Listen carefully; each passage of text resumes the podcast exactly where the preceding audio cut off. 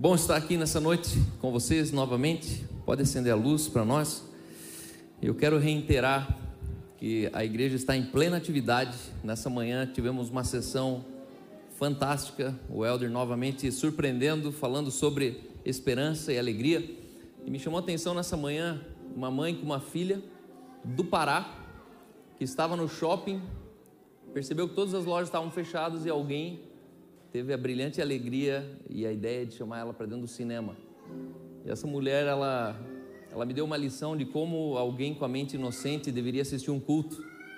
Nós éramos ali quase 100 pessoas e quando o Elder perguntava as coisas, ela respondia. Como se estivesse falando com ela. E ela ficava do meu lado. O Elder falou: fecha o olho, imagine a alegria. O que, você sente quando você pensa na alegria? Ela já. Felicidade. E eu olhava aquilo e falava: Jesus, é impressionante como as pessoas elas são de verdade, pena que a gente educa elas. Porque elas são de verdade, mas não um culto assim, que você consegue ser você assim, tipo, não vou falar palavrão aqui, desculpa. Mas chegou na boca aqui, tipo, se exploda o mundo. E é assim que eu quero que você nessa noite se comporte nessa igreja. Essa igreja aqui exige que você seja de verdade. Porque quando você for de verdade, o culto é de verdade. Quando você fizer cara de paisagem, o culto vai ser de mentira. E aí no final é muito chato fazer um culto de mentira.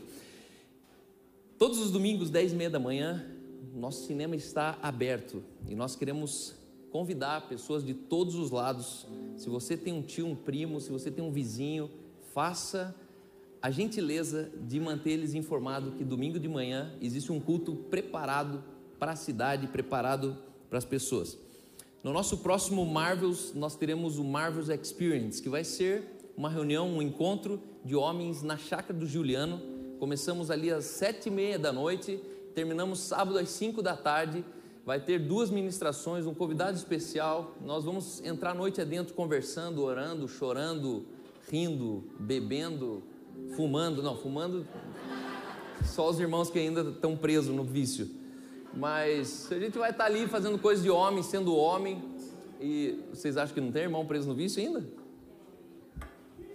Uma vez eu fui na Alemanha e Deus falou comigo e as velhinhas vieram, deram palavra para mim, deram palavra para a Aline. Cara, era um culto maravilhoso. Quando terminou o culto, eles saíram para fora.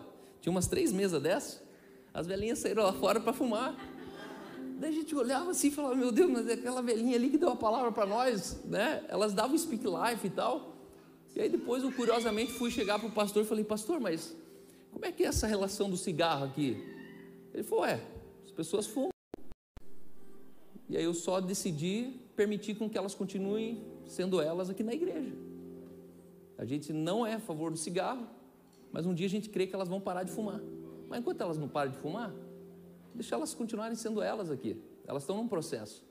E aquilo me, me impactou.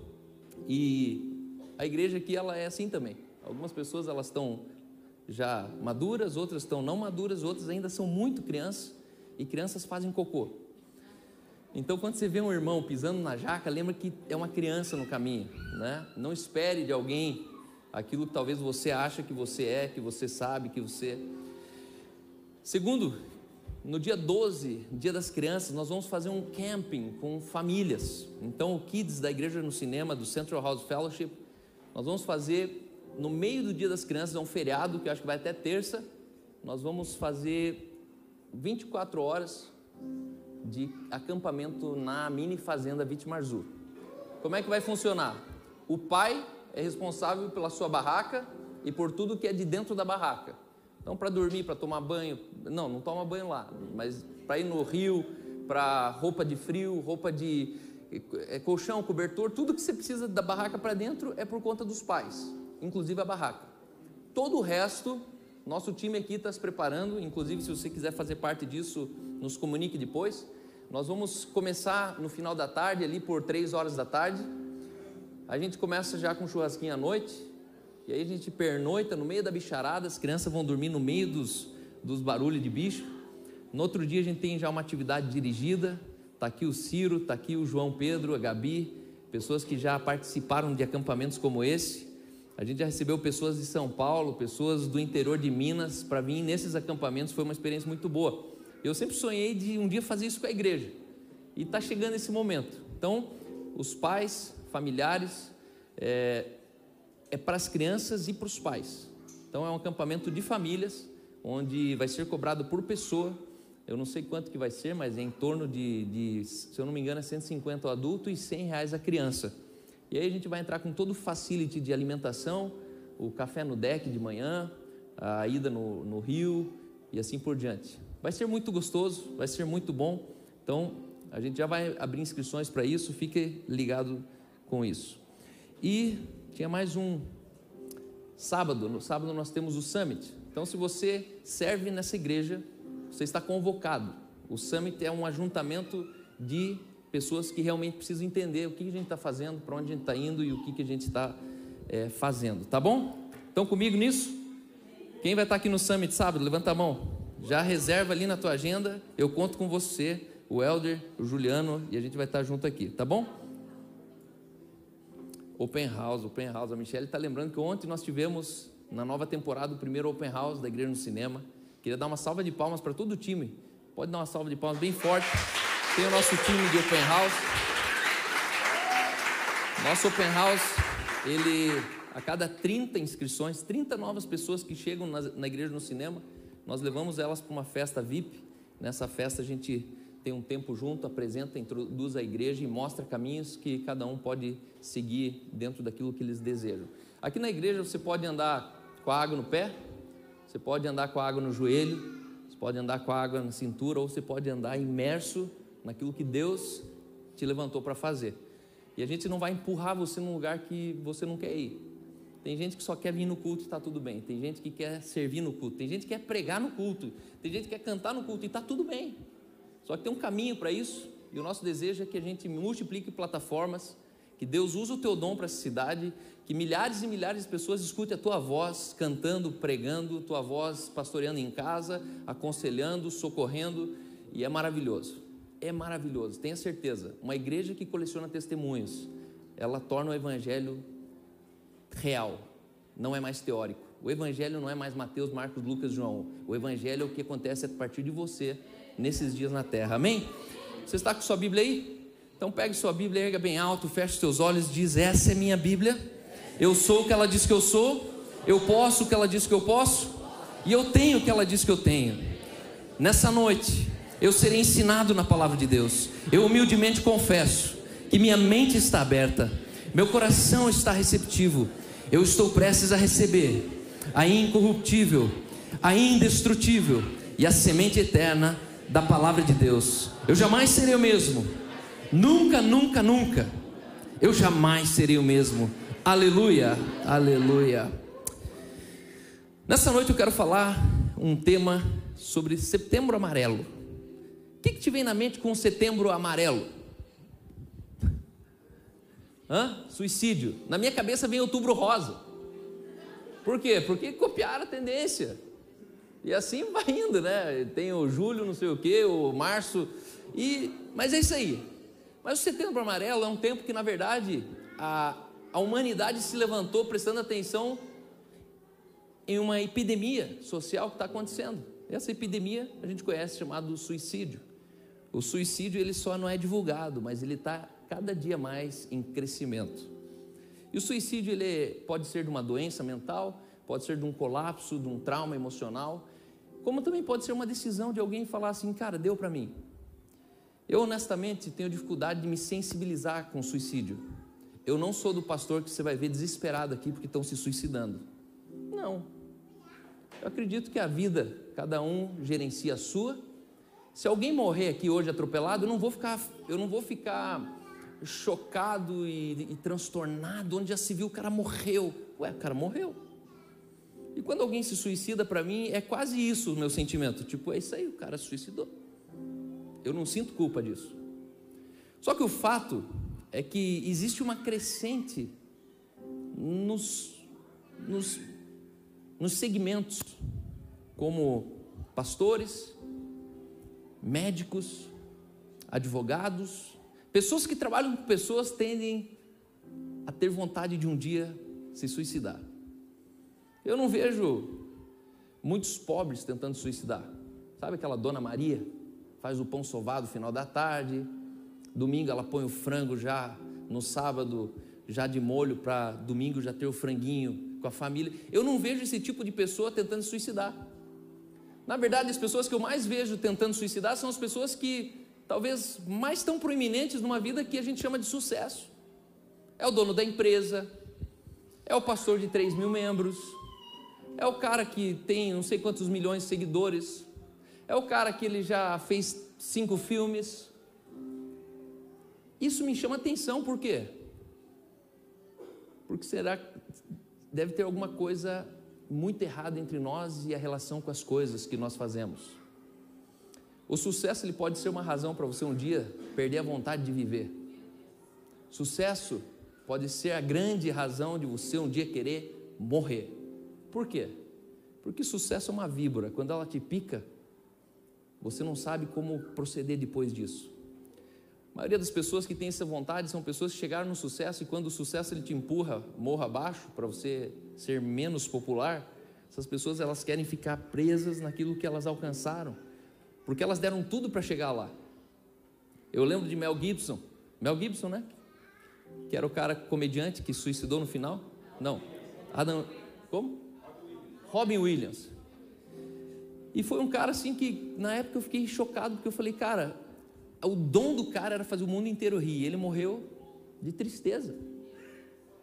Sinal que o que você faz não define aquilo que você sente. Não é porque eu sou um pastor que isso me torna um cara que é 100% pró-vida. Talvez eu, como pastor, tem dias que eu vou passar perto de querer morrer, querer me. Né? Só que hoje eu não quero falar da morte, hoje eu quero falar da alegria. E o tema dessa noite é: Deus fará você rir de novo. Deus fará você rir de novo. Por isso que todas as vezes que você estiver na iminência de querer sumir do mapa, de querer se jogar dentro de um buraco, todas as vezes que você olhar a tua circunstância e falar, meu, eu não aguento mais, lembre de uma coisa, Deus te fará rir de novo. A Bíblia diz que o choro pode durar uma noite inteira, mas não existe uma noite inteira que dure para sempre. No fim de toda noite, sempre existe um amanhecer. E o texto que eu quero ler para vocês é de Jó 8, 21. E o texto lhe diz assim: Pode ser que até encha tua boca de riso e os teus lábios de gritos de júbilo. Esse texto de Jó está dizendo que Deus não rejeitará o homem. Na outra versão ele diz: Ele te encherá a boca de riso e os teus lábios de júbilo.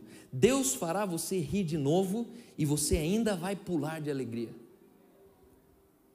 Nessa noite eu quero imprimir no teu coração uma realidade da verdade que a alegria nunca mais vai sair da tua vida.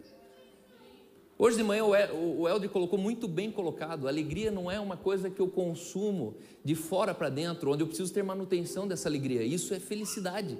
Felicidade você compra, felicidade você, você realiza. Mas alegria é um estado interno imutável, invariável, que não depende de nenhuma circunstância. Alegria é aquilo que gerava sono em Jesus quando o barco estava sendo afundado. Jesus não perdeu a alegria quando estava sendo crucificado. Jesus não perdeu a alegria quando estava sendo perseguido, quando ele teve que fugir de uma cidade para outra, porque queriam matá-lo. Nós precisamos ressignificar o nosso conceito de alegria. E a arte de ser cristão é você ser alegre nos dias de maior angústia da tua vida.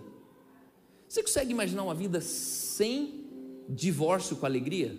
Uma vida onde a alegria nunca mais vai embora de você. Essa é a palavra que eu tenho para essa noite, para a tua vida. A alegria do Senhor nunca, nunca, nunca mais vai sair de dentro de você. Deus falava comigo nessa manhã enquanto o Elder pregava. Fala isso para a igreja. Existe uma mentira das trevas que quer fazer você acreditar que um dia a alegria foi embora. Se a alegria foi embora, o Espírito Santo foi embora de você. A Bíblia diz que o fruto do Espírito é alegria. Se o fruto do Espírito é alegria, logo, se tem Espírito, tem alegria. Eu te digo, quando o Espírito Santo foi embora da tua vida?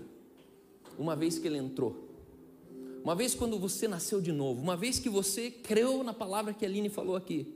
A Bíblia diz que se você crê para a justiça, algo novo. É como um, um fio de água que no final se torna uma corrente, se torna uma cachoeira da presença dos atributos de Deus em você. Nascer de novo é você voltar a entrar em Deus. Quando Adão pecou, Deus ele pergunta a Adão aonde você é, não é onde você está, porque Deus criou Adão e criou o jardim. Deus não tinha perdido Adão de vista, óbvio que não. Adão se esconde e ele fala: Adão, aonde você é? Porque onde você era, você saiu. Você estava em mim, eu criei você em mim e agora você saiu de mim.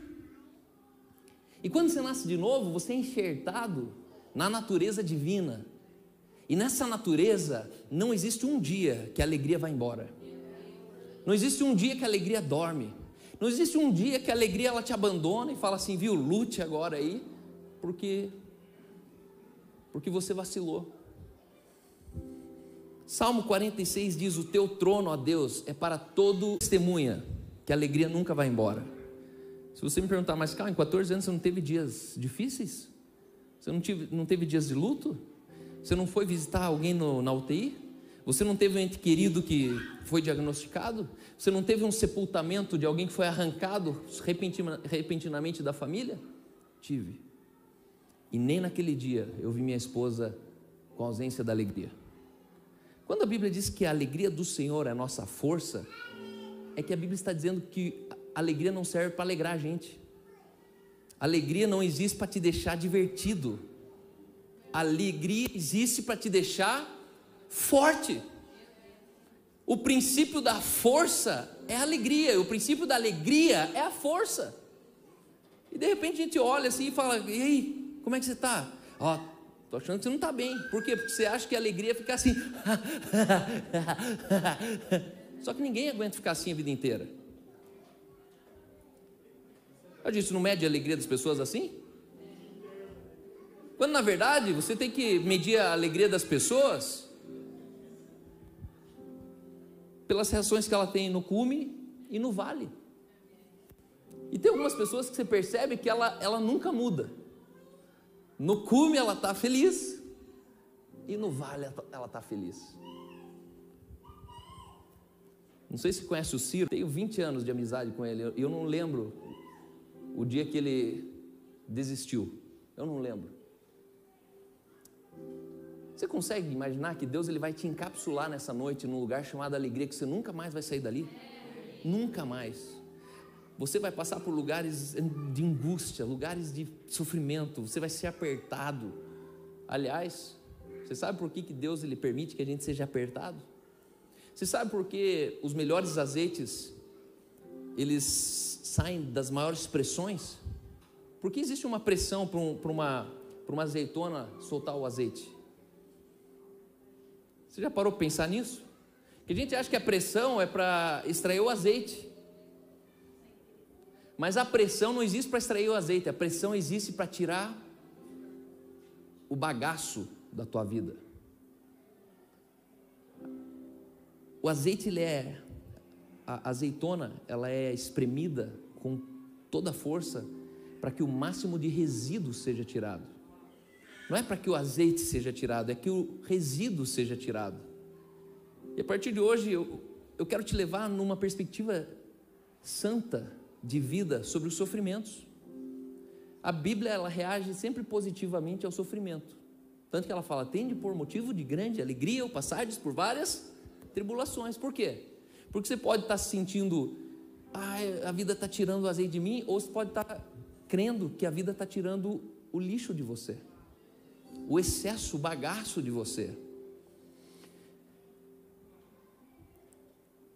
Hebreus 1:8 ele diz: "Mas acerca do filho, o teu trono, a Deus, é para todos sempre, e cetro de equidade é o seu reino."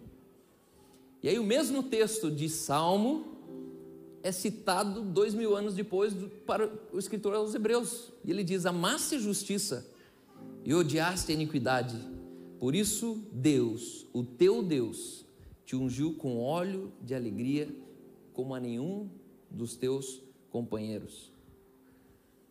Existem muitos tipos diferentes de unção. Uma mulher um dia chegou com um azeite, com um perfume e ungiu os pés de Jesus.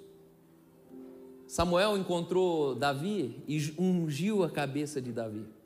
Existem muitas maneiras de você ungir. Nós ungimos as crianças aqui quando nós estamos dedicando os nossos filhos. Em um ato profético, nós ungimos essas crianças com azeite. Mas perceba que as três primeiras unção vem de Deus. A primeira delas é alegria. O teu Deus te ungiu com azeite de alegria. Eu consigo te ungir com azeite, mas eu não consigo te ungir com alegria. Alegria imaterial. Alegria está no centro da vida, onde a gente não consegue acessar. Eu brinco, né? Exatamente onde está a pobreza do ser humano, é onde também está a alegria do ser humano. E aí eu fico me perguntando, mas será que a alegria e a pobreza elas coexistem? Será que a paz e a pobreza coexistem? Porque pobreza é ausência de paz, pobreza é ausência de alegria, pobreza é ausência de fidelidade, pobreza é ausência de domínio próprio. O pensamento da pobreza ele é contrário ao pensamento do fruto do espírito. E foi isso que o pecado trouxe para o homem: ó, não conheça a pobreza, não coma da árvore do conhecimento do bem e da pobreza, porque certamente você morrerá. E a alegria, ela só, ela, ela só não existe no pensamento da pobreza. Quando a gente é pobre emocionalmente, a gente tem dificuldade de vislumbrar alegria. Ei, ei, fica tranquilo. Vai dar certo. Ainda não é o fim. Não, mas olha aí o que aconteceu, eu perdi tudo. Calma, não é o fim. Você não perdeu tudo, porque você está aqui sentado. Segundo, a unção da cura também vem de Deus.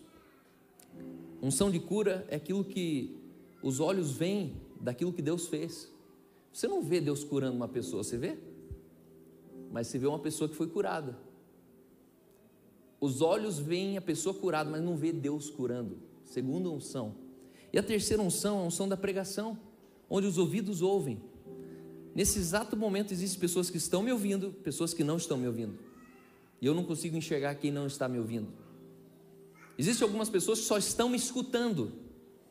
Toca os seus ouvidos, mas não entra no seu espírito, no coração. Você ouve com a mente, você não, você escuta com o ouvido, mas você ouve com a mente. Tem pessoas que só escutam. Por isso que daí eles escutam, escutam, escutam, e quando você conversa com eles, parece que você não falou nada. Você fala, cara, você estava onde? Não, estava lá. Pois é, você só escutou, mas não ouviu. Outras pessoas, no silêncio, elas ouvem. Esse é o mistério da vida cristã. Você ouve no silêncio.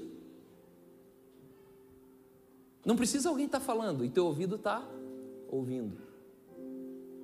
Se eu ficasse em silêncio por 15 minutos, pedisse para você fechar o olho, você ia ouvir coisas tão profundas quanto as que eu estou falando aqui. Existe uma voz dentro de você que fala. Questão que a gente na religião, a gente quer que essa voz queime um matinho, que essa voz apareça no meio de um fogo e que ela fale: Alan. Por quê? Porque, ué, Deus falava assim antes, por que ele não vai falar agora? Porque agora ele habita em você. Deus precisava falar antes com os profetas, porque ele não habitava nos profetas. Deus ele não pode falar comigo se ele habita dentro de mim. Para que, que ele precisa tocar meus ouvidos se ele já toca minha mente? E a última unção, essa última unção, inclusive na vida de Jesus, ela se revela quando ele vai ser pronto para ser açoitado e pregado. E aí Jesus, ele, ele prega. E aqui eu quero terminar essa mensagem. Hoje é uma noite de alegria. Por isso nós vamos terminar essa noite com stand-up e pizza. A pizza representa a ceia e o stand-up representa a alegria no meio de uma ceia. A ceia hoje vai ser com pizza, pizza, água e sei lá, refri que tiver lá.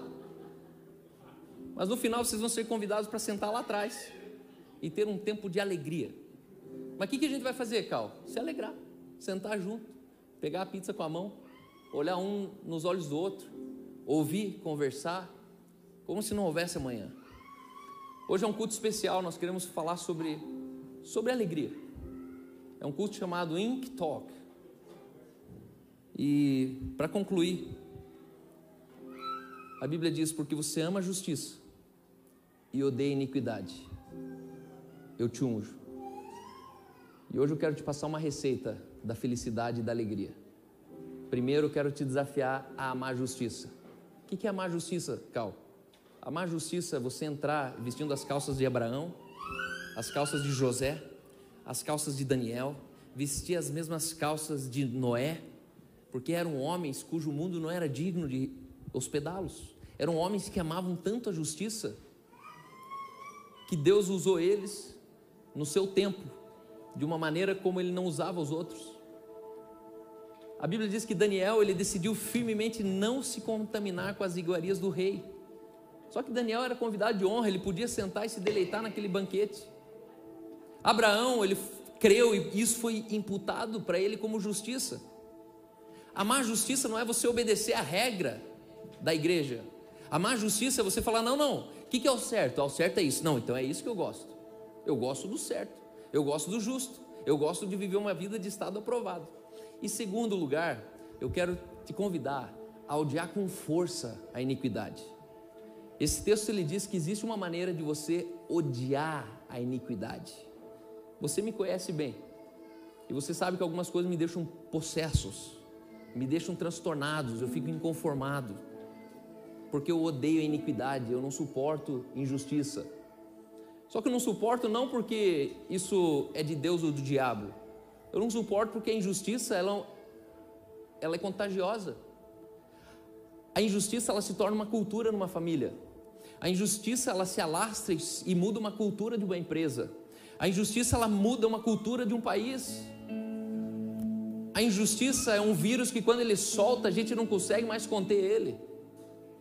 E essa igreja aqui é uma igreja que todos os dias eu conclamo elas a odiar a injustiça.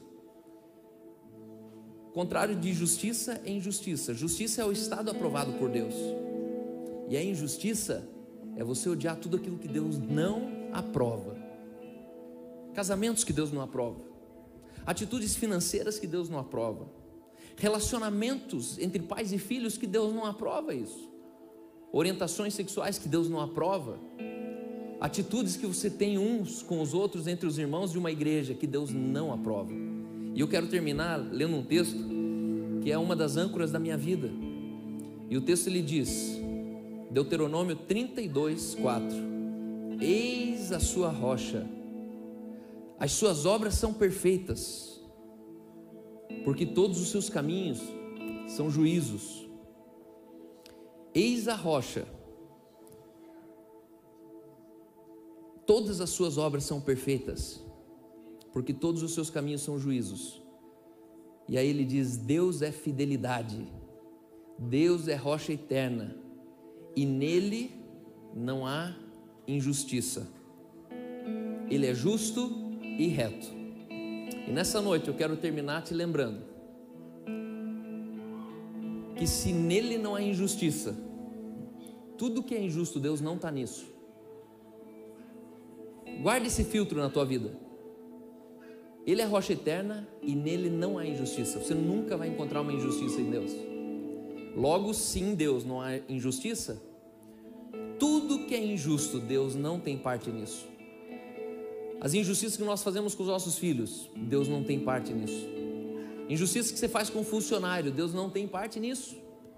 Injustiças que você faz quando você emprega, entrega, é, empresta para alguém e não devolve, Deus não tem parte nisso. Casamentos que começam em cima de adultérios, flertes, cantadas. Deus não tem parte nesse casamento. Pode sentar, pegar a pipoquinha e esperar dar ruim, que vai dar ruim. E no final quero te dizer: existe um óleo de alegria disponível para você. E esse óleo ele não vai mais embora. Deus não está te ungindo para hoje. Deus não está te ungindo para esse culto ser bom para você. Mas Deus está dizendo: ei, existe uma vida na unção da alegria, porque a alegria do Senhor é a nossa força. Deus te fará rir sempre novamente. Deus te fará rir sempre novamente. Amém? Pai, obrigado por essa noite. Nós queremos continuar esse culto ainda debaixo dessa palavra. crendo que existe uma unção disponível sobre casas, famílias, lares, empresas, universidades, uma unção disponível, Pai, que entra pelos leitos de UTI, uma unção que visita os presos, uma unção, Pai, que alcança o interior dos orfanatos. Existe uma alegria que está no alto de uma favela, mas também dentro dos palácios. Existe uma alegria que é a revelação daquele que ama a justiça e odeia a iniquidade. Deus, que essa igreja seja conhecida como uma igreja que ama a justiça. Nós não somos justos porque a igreja disse o que a Bíblia diz. Nós somos justos porque nós amamos a justiça. Nós amamos a justiça. Nós nos comprometemos novamente com a justiça. E nos colocamos num lugar de inconformismo contra toda iniquidade, contra toda injustiça. Nós não seremos indiferentes. Que o Senhor nos abra os olhos do entendimento nessa noite. E Deus, eu oro para que cada um aqui seja encapsulado. Você pode dizer assim, ó, a partir de hoje, eu sou encapsulado na alegria do Senhor, que sempre será minha força. Eu declaro que o momento da minha vitória sempre estará chegando. Um súbito transbordamento da bondade de Deus está vindo sobre minha direção. Não apenas uma gota, não apenas um córrego, mas uma verdadeira inundação de alegria e poder de Deus. Uma inundação de cura, uma inundação de sabedoria e uma inundação de favor de Deus. Eu sou uma pessoa alegre, ainda na dificuldade, na dor, no luto. A alegria do Senhor é a minha força. Eu estou pronto para ser surpreendido pela bondade e o favor de Deus, sempre novamente. Por isso eu declaro aleluia, aleluia, aleluia. Amém, amém.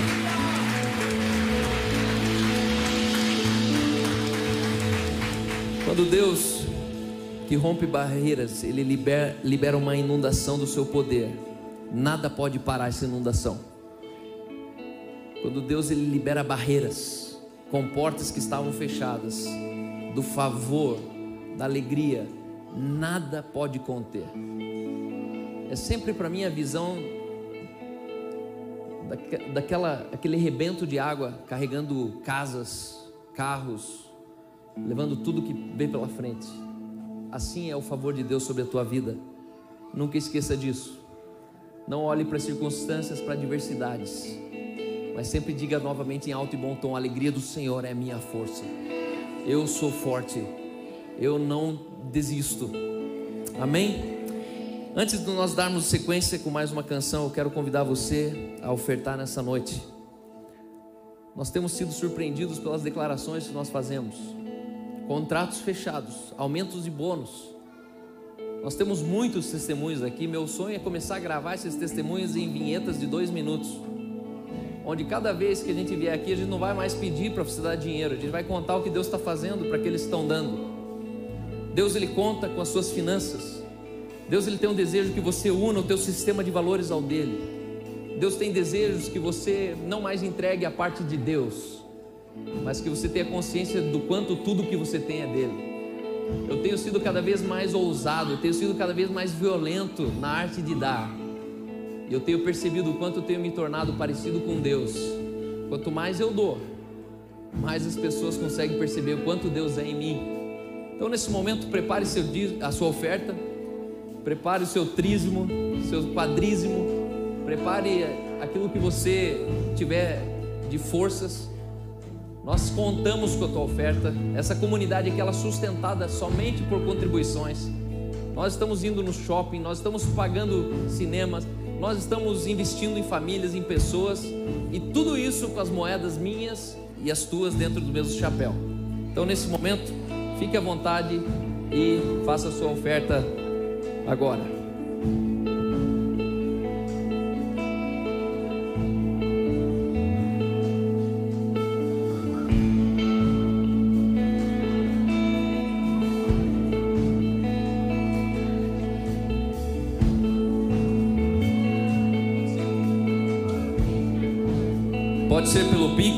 Cartão débito, crédito, pelo dinheiro físico, mas faça isso de todo o teu coração.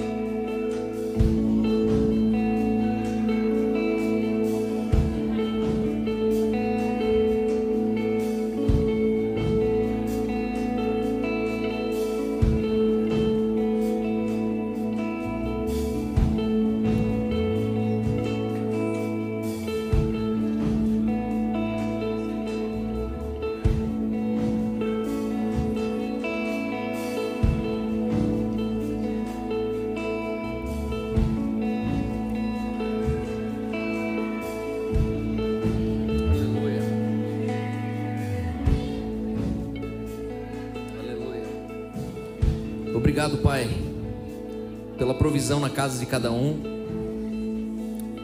Eu profetizo ausência de pobreza, pensamento de pobreza, arrependimento da pobreza. Nós declaramos, Pai, que nós temos consciência daquilo que é teu. Somos teus. Nada do que possuímos pertence a nós. Aumenta a nossa consciência do quanto tudo é teu. Nos leva, Senhor, a nos mover por aquilo que o Senhor gostaria que fizéssemos, e não baseado naquilo que nós temos condições ou não para fazer. Eu oro para que ninguém mais oferte segundo as suas condições, mas que, como aquela oferta da viúva pobre, como aquela oferta da viúva de Sarepta, como aquela oferta daqueles que ofertaram do seu sustento, as maiores ofertas da história foram feitas por pessoas que não tinham condições de ofertar. Eu chamo esse tempo novo nessa igreja, onde as pessoas vão parar de ofertar baseado naquilo que podem e vão começar baseado naquilo que gostariam de ofertar. Obrigado, Espírito Santo, porque nada tem faltado, a conta tem fechado. Temos grandes razões para dizer muito obrigado, Senhor. Nós queremos profetizar já outros campos do cinema sempre sendo abertos em Curitiba. Profetizamos, Senhor, um caminho novo. Profetizamos, Pai, ações de ajudas humanitárias sendo colocadas em práticas nessa igreja. Famílias sendo completamente tocadas por Ti, Pai. Colecionando histórias e transformando e reconciliando pessoas com o seu futuro. Em nome de Jesus. Amém. Amém. Vamos colocar de pé. Nós estamos indo para a segunda parte desse culto. Fique feliz. O culto não terminou, ele está apenas no meio. Continue. Aleluia. Cante comigo com alegria. Amém?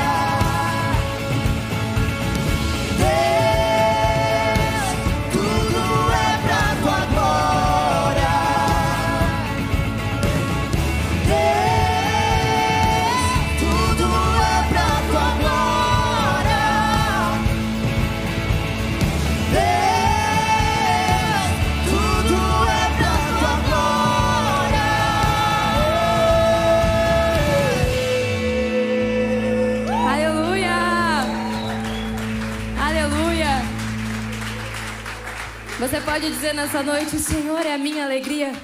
Senhor é a minha alegria. Aleluia! Obrigada, Senhor. Obrigada a você também que está aqui nessa noite, comemorando a alegria da salvação que o Senhor nos deu. Eu quero que você se assente, fique à vontade. Nessa noite, a gente acredita muito em testemunhos. Então, nessa noite, a gente convida alguém para trazer um testemunho a respeito é, de uma vida que tinha tudo para ser só mais uma vida de tristes histórias, só mais uma vida de depressão, ansiedade. Mas Jesus, ele entra na história. E quando ele entra na história, vira um testemunho, vira uma reviravolta, vira um turnaround. então, a gente convidou uma pessoa que é muito especial pra gente, que é o Bolsonaro. Ele vai falar pra gente agora sobre, Olha só, essa questão aí. sobre alegria. Ah, o meu testemunho de vida é Brasil acima de tudo, Deus acima de todos. Foi Deus que me colocou aqui e não é o Lula que vai me tirar, pô! Mas o que o Greca pensa sobre alegria, sobre vencer depressão? Olá, meus curitibanos, os amados queridos da minha cidade. É uma alegria, joy, joy, Joy. joy. É uma alegria recebê-los na minha cidade, Luz dos Pinhais, a minha Curitiba. Glória a Deus, ainda bem que não é o Léo que foi convidado. Senão... Tô ia falar todo mundo, menos o Léo. Mas é, depois vocês vão ter um pouco mais disso. A gente vai ter um momento de gargalhada depois. Mas agora a gente vai chorar junto, tá? Vamos combinar que a gente vai chorar, depois a gente vai rir, daí tem uma surpresa pra vocês, aí a gente, todo mundo vai terminar feliz. Mas eu quero convidar de verdade agora é, a Lana, convidada dessa noite.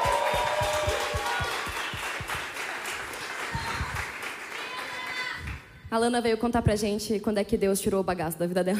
Ih, menina, foi esses dias aí. Tava Como diz o. Cal. Tá untada? Tá untada com a hora da alegria? Agora eu tô feliz, né? Antes eu tava bem triste. Não, tava tava acabada. É, mas a gente tá com a Lana há um tempo já aqui na igreja. A gente conheceu ela bem novinha. Daí ela veio, daí ela voltou pra. daí Ela sumiu, né? Viajou. Aí voltou. daí voltei, Era daí sempre aquela pessoa que tava no culto e nunca ninguém sabia o que acontecia na vida dela. Sabe aquele irmãozinho que vem, sorri, parece que tá tudo bem? Ninguém imagina o que tá por trás. Nem tudo que parece é, né? Já Exato. dizia. E aí, até que um dia, é, Jesus pegou ela. Nossa, eu odeio essa frase. Pega ela, Jesus. Até que um dia, é, a Lana abriu sua vulnerabilidade para o corpo de Cristo. E o que acontece quando você abre a sua vulnerabilidade? Cristo entra. É. Quando você abre a sua história para as outras pessoas, para os seus irmãos, Cristo entra e ele resgata o fruto da alegria. É verdade. É exatamente isso. E aí, de repente, você se torna um testemunho. E isso aconteceu com a Lana. Hoje nós conhecemos a história dela. Hoje a gente entende o que estava acontecendo naquele momento. E é sobre isso que nós vamos falar. É, Lana, é, conta um pouquinho pra gente é, o, que, o que entrou na sua vida. Quais foram os pensamentos mentirosos que invadiram a sua mente e o que eles trouxeram, o que, que eles provocaram na sua vida. Uma vida de uma menina tão nova. Você tem quantos anos? Eu tenho 22 hoje. 22 anos. Mas, começando do começo, né? Eu me descobri ansiosa quando eu tinha 16 anos. Eu estava atravessando a rua para ir de encontro pro meu pai, para eu ir embora. Eu levantei meu braço para prender o cabelo e eu não conseguia mais respirar. Eu parecia que eu ia morrer. Eu tava, eu entrei em desespero. Falei assim, cara, o que é isso? Eu tô, sou tão nova, acabei de sair do, da escola, o que está acontecendo? E eu não sabia que existia ansiedade, muito menos a depressão. Então, neste momento, eu descobri que eu era ansiosa, fui no médico. Eles colocaram um monte de coisa no meu peito e mediram e falaram: Meu Deus, Aí no você. final, tá normal. É, Não tem nada. É, tipo, fica aquela cara de tipo, Eu tava normal. Eles falaram: Não, você não tem nada, você tá só ansiosa. Daí eu falei assim: O que, que é isso? O que, que é ansiedade? O que, que isso está acontecendo comigo? Por que, que isso está acontecendo comigo? É, neste momento, eu não conhecia Jesus, não sabia que ele poderia mudar a minha história. Mas foram momentos de extrema dor e quando eu falo dor, eu não é algo na minha pele, não era algo que estava me machucando. Muitas vezes eu pensava, eu vou me machucar para isso passar. Nunca nunca consegui fazer o ato de me cortar ou sei lá, de, de me machucar como muitas pessoas fazem. Mas os pensamentos eles vinham.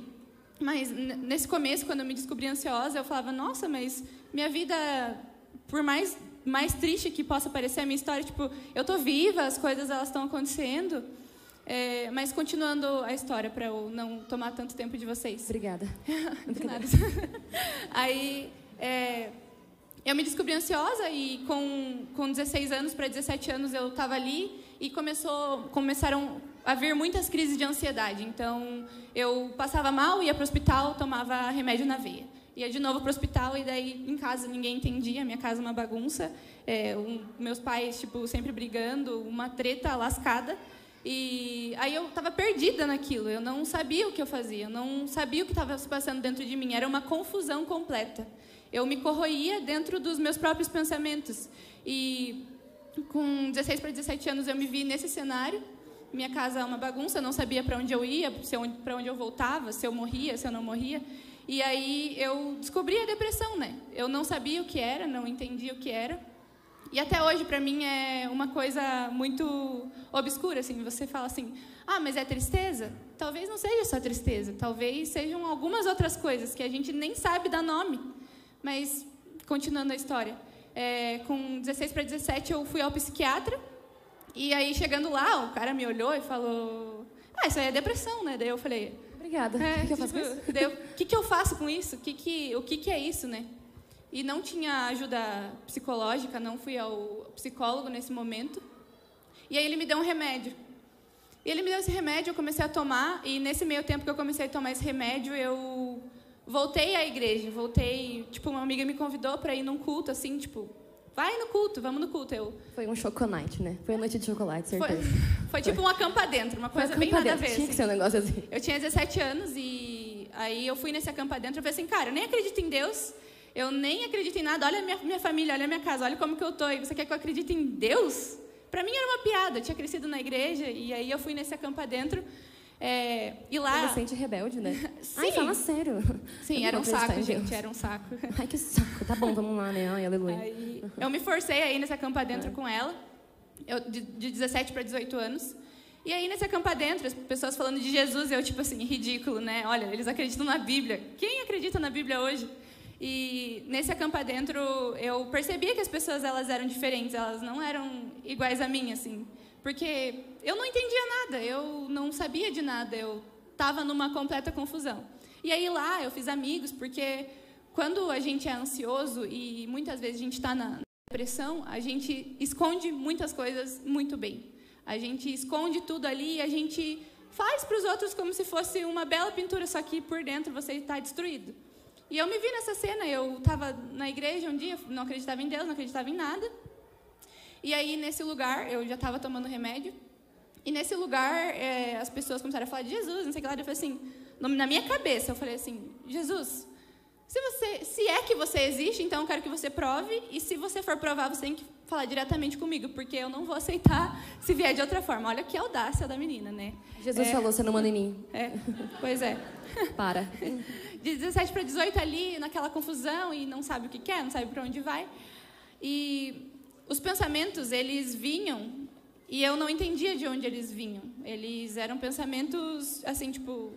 Nossa, fulano tem tal coisa e você não. Olha como que é a sua vida. Então, é, colocando algumas mentiras, é, comparação, um dia entrou na sua mente, foi isso que... Nossa, absurdamente.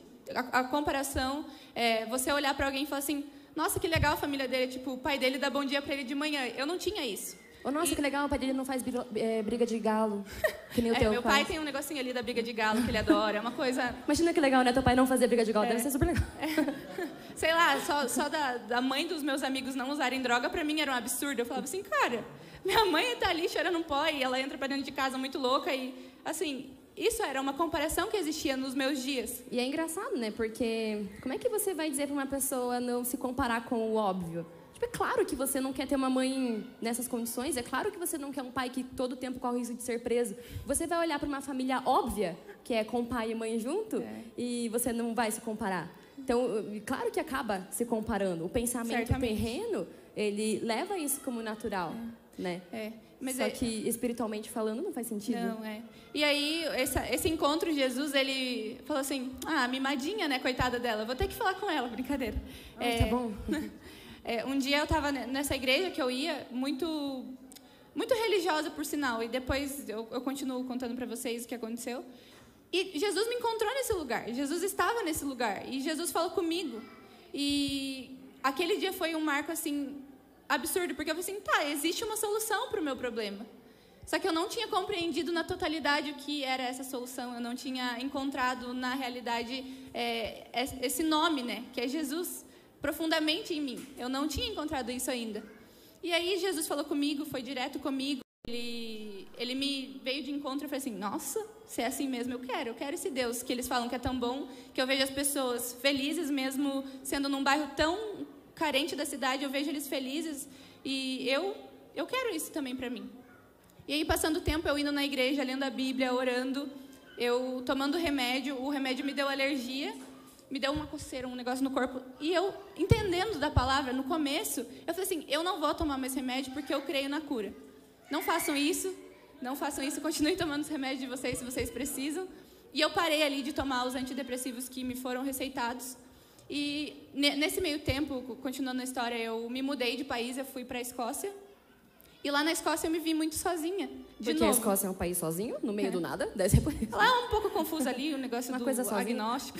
As pessoas são no- lá muitas pessoas não creem em Deus, né? Então é, é bem confuso assim o país. Me vi nesse país com a minha priminha, eu ficava tipo de 12 a 15 horas só com ela em casa, minha tia ia para o trabalho. A Jess ela não tinha escola nesse momento e eu me via sozinha. E eu de manhã eu, eu acordava, eu lia a Bíblia, eu orava, eu declarava coisas so- sobre a minha vida, mesmo não sabendo do poder da declaração que a gente conhece hoje em dia.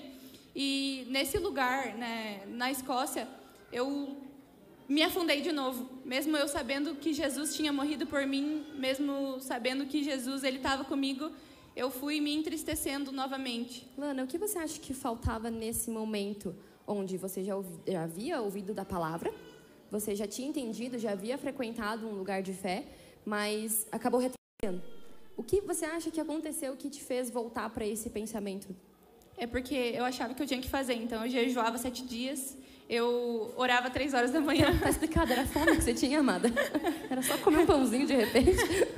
Eu jejuava, eu orava, eu falava, meu Deus, a minha família e meus pais, e fazia campanha, e fazia tudo que vocês imaginarem. Esforços próprios. Eu Religião. era, eu era religiosa, 100% religiosa. E eu me prendia a isso. Então, eu fazia muito, eu lia muito a Bíblia, eu falava, tipo, ah, eu acredito em Deus, eu creio que... Mas, na, naquele momento, o, a plenitude, ela não habitava em mim. Porque eu queria fazer pelas minhas mãos, eu queria que fosse pela minha oração, que fosse pela, pelas minhas palavras mesmo. Tipo, não, eu jejuo sete dias, então o Senhor vai fazer. Não, eu não como carne na sexta-feira, então Deus vai fazer. Não, 21 dias de jejum de Daniel. E todas essas, essas coisas que a gente usualmente faz quando a gente está na religião, que é, tudo bem se você faz isso também, né? Não é um- uma crítica, mas para mim isso foi uma, uma das coisas que me fez voltar, porque eu achava que eu tinha que fazer tudo. E aí, quando você se viu sem forças de continuar nessa frenética busca de santidade e mais por esforços próprios, você volta a um estado de cansaço total. Exausta, eu fiquei exausta, assim. Cansa, e né? eu me vol- voltei para o Brasil depois de seis meses na Escócia. Voltei para o Brasil e me deparei de novo com a minha família muito legal, muito divertida, com meus pais se Uns matando. galos correndo, assim. É, com os meus pais sempre se matando, minha mãe e meu pai num pé de guerra que até hoje não acabou, pessoal. É, mas eu creio que Deus ele já está nesse Testemunho, não acabou, tá todo mundo se matando lá em casa, esse é meu testemunho. É, de vez em quando sim, de vez em quando não, e tá tudo certo. É, e eu voltei para aquele lugar, para minha casa, para a casa dos meus pais. E ali eu fiquei oito meses em profunda tristeza. Era uma escuridão absurda. Era muito escuro o lugar que eu estava. Eu lembro de ter ficado oito dias sem tomar banho, sete dias sem tomar banho. Não, é um anti-higiênico, né? Não façam isso também, porque não é muito sem legal. Sem comer, sem tomar banho. Você está bem? Hoje sim. Quer uma ajuda? Eu, eu fiquei um monte de tempo sem tomar banho. Eu assistia televisão o dia inteiro. Eu Mas ficava naquele lugar. Hoje você toma banho. Sábado? Tá, tudo bem, não. É, e era um lugar muito escuro onde eu não entendia. Eu não entendia onde eu estava, porque para mim eu conhecia Jesus. Para mim eu Jesus ele tinha me encontrado. Para mim eu eu lendo a Bíblia e indo na igreja terça, quinta e domingo, tava bom. Eu, sei lá, ouvindo uma pregaçãozinha ali de vez em quando, tava excelente. Mas eu naquele momento, naqueles oito meses que eu fiquei nesse, nesse lugar de tristeza, tristeza mesmo, era um lugar sujo, assim, sabe? Um lugar escuro. Imagino, realmente. É, é sim, era um lugar... É. Mas a minha sujeira, por mais física que eu quisesse que ela ficasse, era muito dentro de mim. Claro. Eu estava horrorosa. Eu estava podre por dentro. Eu estava é, corroída. Fedendo. Fedendo também. É. mas você, me, você comentou comigo que você chegava a ficar é, horas acordada, tipo, três dias acordada. Três dias acordada. E aí, de repente, ficava dormindo por dois dias inteiros, assim. Isso é uma característica muito forte da depressão, né? Eu, e como era isso? Como, como hoje, olhando de fora, você vê como isso mudou a sua rotina? Tipo... Eu não tinha rotina nenhuma, né? Minha vida, eu repito, era uma bagunça extrema. Era tudo bagunçado. Minha casa com os meus pais era uma bagunça, minha alimentação era uma bagunça, é, as coisas que eu pensava, por mais certo que eu achasse que fosse, era uma bagunça, era tudo zoado, assim.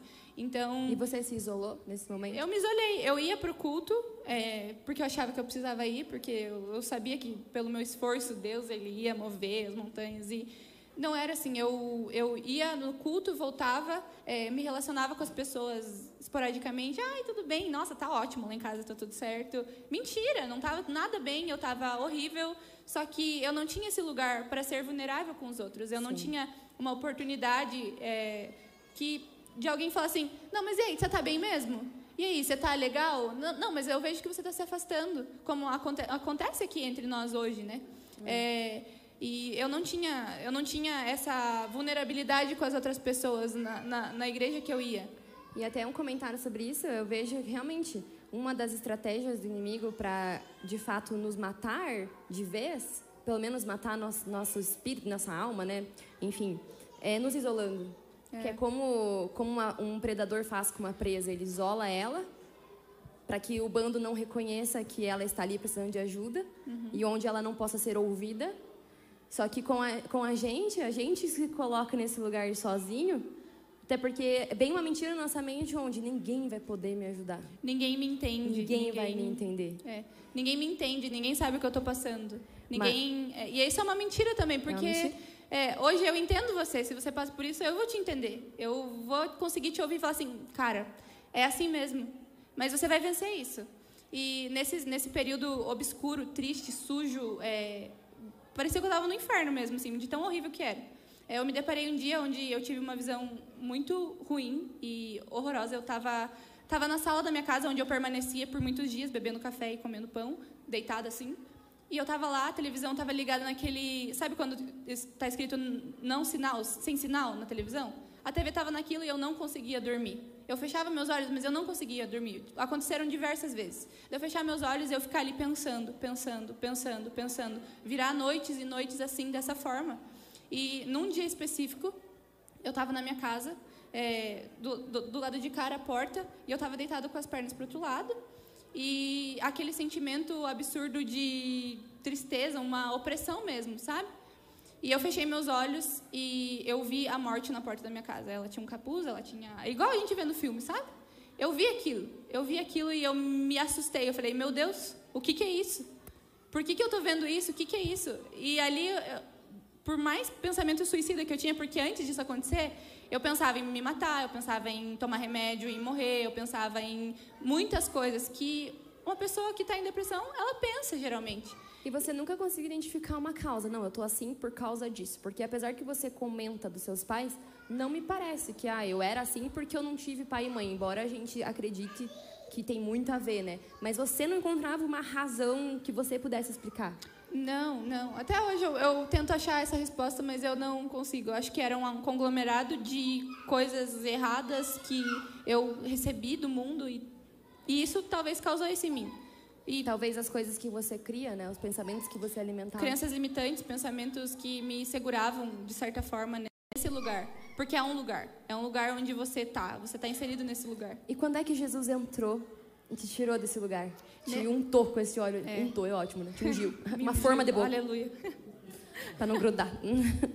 é, nesse dia onde eu tive essa visão da morte, eu tinha certeza que Deus estava ali. Eu não tinha dúvida nenhuma. Em nenhum desses momentos que eu passei, eu tive dúvida da existência de Deus. Nenhum deles. E nesse dia em específico, onde eu vi que tinha algo me esperando fora da minha casa, se eu continuasse naquele lugar, Jesus ele falava no meu coração: Eu tô aqui, eu tô aqui. Eu não conseguia me mexer, porque isso me chocou de, de uma forma tão forte que eu estava deitada e falava: Meu Deus, me ajuda, meu Deus, vem aqui, Jesus. E o Espírito Santo: Eu tô aqui. E eu ali sem entender nada daquilo, e esse dia foi, a, foi onde eu comecei a sair desse buraco que eu estava. Eu comecei a caminhar. Eu escolhi viver. Porque quando você está num buraco, você não sabe o que é luz. Mas a luz estava dentro de mim. Eu só precisava perceber ela. Só precisava olhar um pouco para o lado e estava ali, estava ali comigo. E depois disso, o Senhor ele ele me tirou desse lugar em um processo absurdo, onde aí eu me abri para as pessoas, onde eu conheci pessoas que me auxiliaram. É, ninguém constrói nada sozinho e eu não saí desse lugar sozinha. Eu decidi sair. Eu, foi uma decisão que eu tomei. Eu falei, Deus, eu não quero mais. Eu decido hoje crer absurdamente. Foi pela fé mesmo. Porque eu sabia que Deus estava ali naquele lugar comigo. E muitos pensamentos, por mais que eu já saí desse lugar, tem muitos pensamentos que eles vêm ainda. Tem dias que você fala assim, cara, é isso de novo? Eu estou sentindo ansiedade, eu estou ansiosa de novo? Senhor, o que, que é isso? Me explica. E Deus ele continua com a gente. É só um entendimento que você precisa para você sair desse lugar e viver uma vida plena, uma vida completa em Jesus, uma vida que ela é mais que abundante, é uma vida que é suficiente.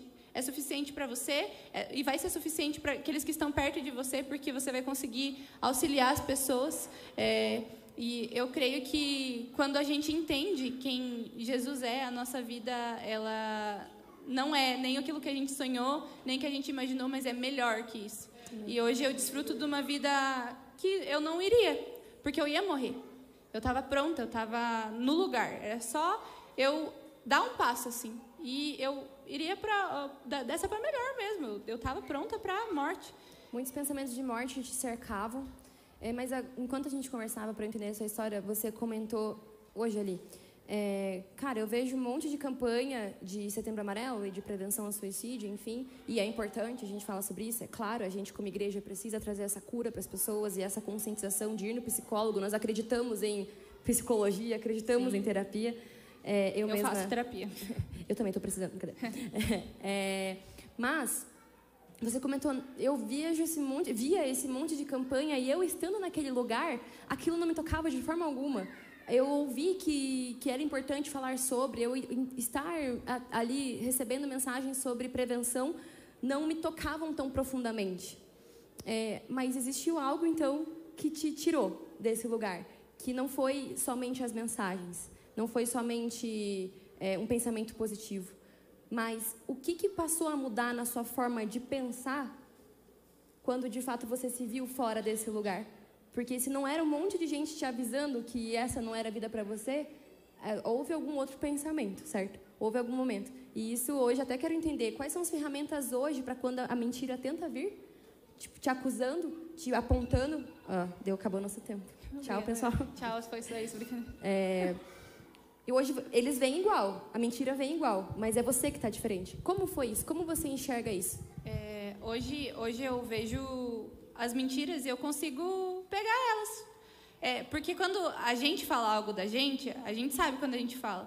Mas quando é de fora, é, você é isso, não eu sou isso. Então vem um pensamento assim: você, você é burra ou você é insuficiente. É algo de fora falando para Você você. escuta um pensamento como se fosse uma outra pessoa te falando, então. É, mas isso, isso não, é, não é de um dia para outro que você percebe isso. É, é- você tem que começar a prestar atenção naquilo que você recebe do mundo e aquilo que você entrega também. Então, quando pensamentos tipo, nossa, você é feia ou você é insuficiente, porque isso passa muitas vezes na nossa cabeça, porque a gente está tá se vendo dessa forma mesmo. E eu falava, não, eu não sou isso. Jesus falou isso, Jesus falou aquilo, Jesus fala que eu sou pura, Jesus fala que eu sou santa, que eu sou justificada, e foram com palavras da palavra que eu consegui me olhar de outra forma, me, me enxergar fora disso. E até hoje, quando vem um pensamento que não é, é, eu aprendi também com a nossa pastora, ela fala, não fala mentira sobre você. E muitas vezes a gente recebe um pensamento tipo, você é burra, e daí você repete, eu sou burra. Aí você está falando que você é, então você está colocando o inimigo num lugar alto na sua vida porque você acreditou numa mentira dele. Mas creia no que a palavra diz, que você é santo, que você é perfeito, que você é justificado, que você é suficiente, que você é maior que tudo isso. Porque esses momentos, é, é, a depressão, eu vejo que ela tira o brilho da nossa vida. Tipo, a gente nasceu para viver uma vida plena com Jesus. Jesus, ele já pagou por tudo. Jesus, ele já fez tudo. Então, creia no que o Senhor diz sobre você. Então, se um pensamento de morte fala assim, não, mas eu nasci para vida. Por que, que eu estou pensando em morrer? Tem algo errado aí. Converse com as pessoas que estão perto de você. É, se abra para quem você sabe. Tipo, não vai ser fácil para o outro ouvir também, porque dói. Muitas vezes a gente, como eu disse, o, a pessoa que tem depressão e ansiedade, ela consegue esconder muito bem. Então, vai doer para o outro e fala assim: Mas como que você está assim há tanto tempo e você não me fala? Você fala assim: É, porque eu me sentia isso, eu me sentia aquilo. Então, divida com quem você, você ama, pessoas que você ama, porque elas te amam também. Divida esses momentos, esses sentimentos, essas. E até mesmo as mentiras que estão te contando. Fala assim: Olha, eu escutei isso. Não, mas aí a pessoa vai falar assim: Não, mas eu te amo, você não é isso. E ela vai reafirmar em você o que Cristo já colocou em você. Amém. E isso, para mim, mudou a minha vida e tem mudado a minha vida. E Amém. é sobre Jesus. Exato. Eu até ia te perguntar, mas você já respondeu o que eu ia te perguntar agora, não sei o que te perguntar. Brincadeira. Eu ia te perguntar, é... mas você já disse. A gente, às vezes, quando a gente está nesse estado de depressão, de mentira, parece muito distante quando alguém te diz: Ei, não fica assim, você é pura. Parece muito distante. Tipo, ah, legal que eu sou pura, mas aqui dentro não, algo não cola. E eu queria saber o que, que você diria para essa pessoa? Essa pessoa que hoje escuta essa verdade e parece muito distante, assim, não, alguém me diz que eu sou pura, mas alguém me diz que eu sou tenho direito de alegria, tenho direito de ser feliz, mas eu não consigo alcançar isso. Que dica você daria na prática? Mas eu acho que você já disse, se quiser agregar. Você falou, abra para os seus irmãos. Abra para as pessoas que estão ao seu redor. Que às vezes as mentiras só alguém vindo no seu olho e tirando a escama. Eu acho que além da gente falar para o nosso irmão, pedir ajuda para o Espírito Santo. Espírito Santo, o que você pensa sobre isso? Esse pensamento que eu tenho, ele é seu? Esse pensamento que eu tô tendo agora? Porque tudo vem de um pensamento. Tudo que eu falei aqui, que eu senti, começaram na minha mente e foram tomando uma proporção absurda. Então, perguntar para o Espírito Santo, é, é isso mesmo? Esse pensamento sobre mim é verdade? Você vai ver que não é. Então, ore, declare verdade sobre você. E se você não consegue se enxergar dessa forma, puro, santo, perfeito no Senhor, comece a repetir isso em voz alta, grude nas suas paredes se for preciso, essas verdades. Porque tudo que a gente precisa é a verdade. A verdade, ela está em Jesus. E o Espírito Santo está aí para nos apresentar todo dia que a vida é linda, que a vida é maravilhosa. E hoje eu tenho prazer de viver. Antes eu não tinha vontade de viver. Hoje eu tenho prazer de viver. Eu tenho prazer em olhar para os meus irmãos e falar assim: Meu Deus, esse é muito legal. Olhar para Sara com um bebê e falar assim: Cara, é um bebê. Meu Deus, isso é muito maravilhoso. E antes eu não tinha esse prazer. Para mim era tudo um saco. Então, tenha prazer em ler a palavra e declarar ela sobre você e a sua vida será proveitosa e prazerosa. É isso. Você julga que você superou é, a depressão? Você superou essa doença? Eu superei. Eu superei. Hoje eu sou, eu estou viva porque Jesus vive em mim. Eu encontrei Aleluia. ele. Jesus- Glória a Deus. Amém. Muito obrigada, Lana, por ser vulnerável, por contar a sua história tão abertamente, por não ter vergonha de trazer até as coisas um pouco vergonhosas, mas que jamais serão vergonhosas, por falar Tem que mais vergonha, mas tá. por falar que seu pai faz briga de galo, enfim, brincadeira. por falar que você não toma banho, mas a gente vai te ajudar com isso. É, muito obrigada. E eu, você faz parte desse corpo, você pertence aqui. E eu e a Lana, a gente fez um combinado. Que depois dessa conversa, depois de tudo que vocês ouviram dela, a vida dela estaria à disposição para você que passou por coisas parecidas com ela, vir buscar ajuda, vir buscar uma voz. Se você precisar de alguém para conversar, é, muitas vezes é muito difícil se abrir. Como eu disse para vocês, às vezes a gente não acredita que o outro ele está disponível a entender a nossa história, porque a gente só acha que é só a gente se entende. Mas conte, conte comigo, conte com essa igreja e nós Amém. estamos abertos para te mostrar o que é amor de verdade, porque Jesus ele é o amor que você precisa, ele é o amor que você necessita. E o Senhor ele ele vai ele vai de encontro a você. Se você precisar, fala, socorro, não precisa dizer mais nada. Tem tem coisas que você não vai precisar usar uma palavra. E o Senhor ele vai levar e ele vai discorrer sobre a sua vida e vai te tirar desse lugar, Amém. porque ele é bom, ele é perfeito e ele quer quer que você viva, viva em amor. E é isso. Amém. Obrigada.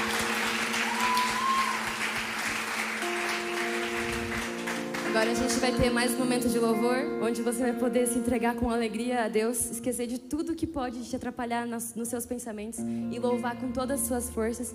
E depois nós teremos um momento de stand-up com o nosso convidado Chico. Esse momento vai ser ali fora, onde estão as mesas, onde tem até um palquinho de stand-up, acho que vocês viram. E lá nós teremos também uma surpresa. Então peço que após o, o, o louvor, após o bye bye com o Léo, vocês se conduzam até as mesas que estão ali na frente do Welcome Home para esse novo momento. Muito obrigada. Se coloca de pé nesse lugar, vamos finalizar culto antes do nosso momento ali fora, louvando a Jesus, celebrando. Amém?